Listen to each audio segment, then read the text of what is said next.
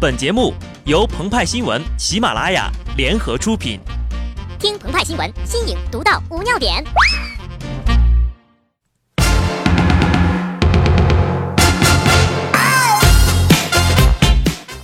本文章转自澎湃新闻、澎湃联播，听众朋友们，大家好，我是机智的小布。鹏鹏经常梦到天上掉钱，可惜终未如愿。国际足联主席布拉特一定啊，每天转发锦鲤。终于感受到了被钱砸中的幸福的滋味。七月二十号晚上，在国际足联的新闻发布会上，英国喜剧演员李尼尔森拿着一沓伪钞走到了布拉特面前，说道：“朝鲜可以获得二零二六年世界杯的举办权，这些钱够了吧？”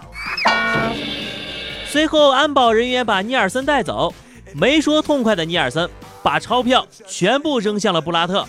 无数的纸币飘散在空中，不断的落在惊慌失措的布拉特身上。如果有一天我老无所依，请把我埋在在这钱堆里。只是可怜了年近八旬的布拉特呀，这么羞辱一位年事已高的老人，请问你们过意得去吗？有本事拿着这堆一百刀的钞票砸向鹏鹏和派派呀！哼！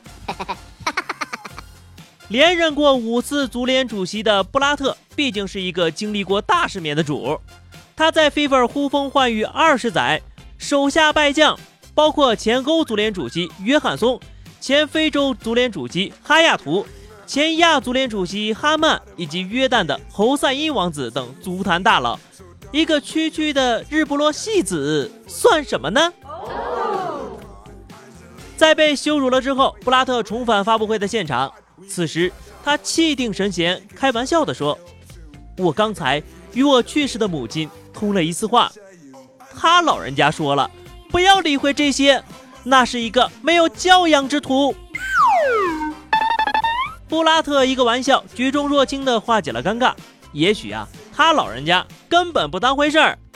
你才给这么点钱，人家韩国2002年拿第四名，给的钱都比你多呢。作为铁杆球迷，鹏鹏只想问问布拉特：中国男足夺冠世界杯需要多少钱呢？最无辜的呀，就是朝鲜足协，躺着也中枪呀！要知道，这大概是他们最接近成功申办世界杯的一次了。鹏鹏也是极为的气愤，替朝鲜足协要求尼尔森道歉。尼尔森的拙劣表演。完完全全颠覆了全球广大人民心中的朝鲜形象，肆意丑化朝鲜足球，严重伤害了朝鲜人民，尤其是最高领导人的感情。要求立即停止尼尔森的一切演出活动。尼尔森英国政府以及国际足联必须向全世界做出公开道歉，消除不良影响。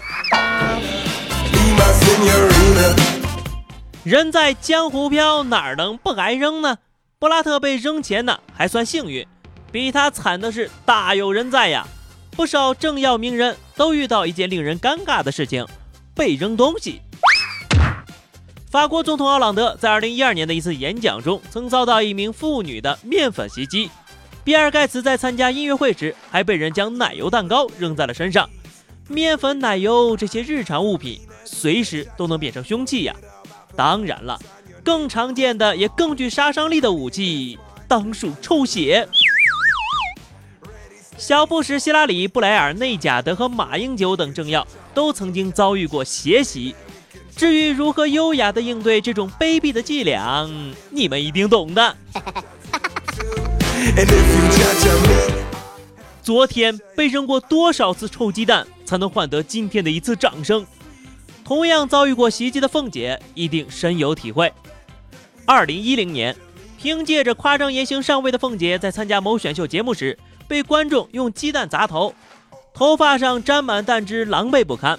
那个时候呀，她还是一个九岁起博览群书，二十岁达到顶峰，智商前三百年后三百年无人能及的雷人网红。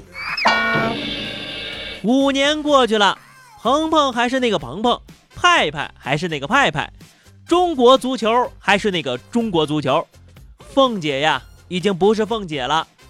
明明可以靠脸吃饭，偏偏倔强到要用才华。凤姐漂洋过海来到美国之后，逐渐淡出了公众的视野。但是，最近她的一则消息亮瞎了无数人的金克拉钛合金狗眼呐！她成了某知名新闻客户端的签约主笔。上次媒体圈这么轰动的事件，还是澎湃联播上线的时候呢。七月二十一号，凤姐的首篇文章《恋人赶我坐最后一班公交车回纽约》出炉，以自己的征婚经历作为引子，诉说了纽约这座欲望都市的尘世百态。看客们一开始抱着看笑话的心态，读完呢才发现自己被打脸了。啊！这篇文章从文采到思想高度，包括逻辑性，皆是不俗之作。在这物欲横流的文坛里，算得上一股沁人心脾的清风。凤姐这些年知音故事会还真不是白看的呀，那纪实风格杠杠的。遥想之前凤姐在美国乘地铁的照片爆出，我们关注的只是她粗壮的手臂和腰间的赘肉，而忽视了她的手里还拿着一本书啊。原来书和远方真的可以改变人。今天你瞧不起凤姐，明天呢，你娶不起凤姐。好的，那么以上就是本期节目的全部内容。更多新鲜资讯，敬请关注喜马拉雅澎湃新闻。下期节目我们再见吧，拜拜。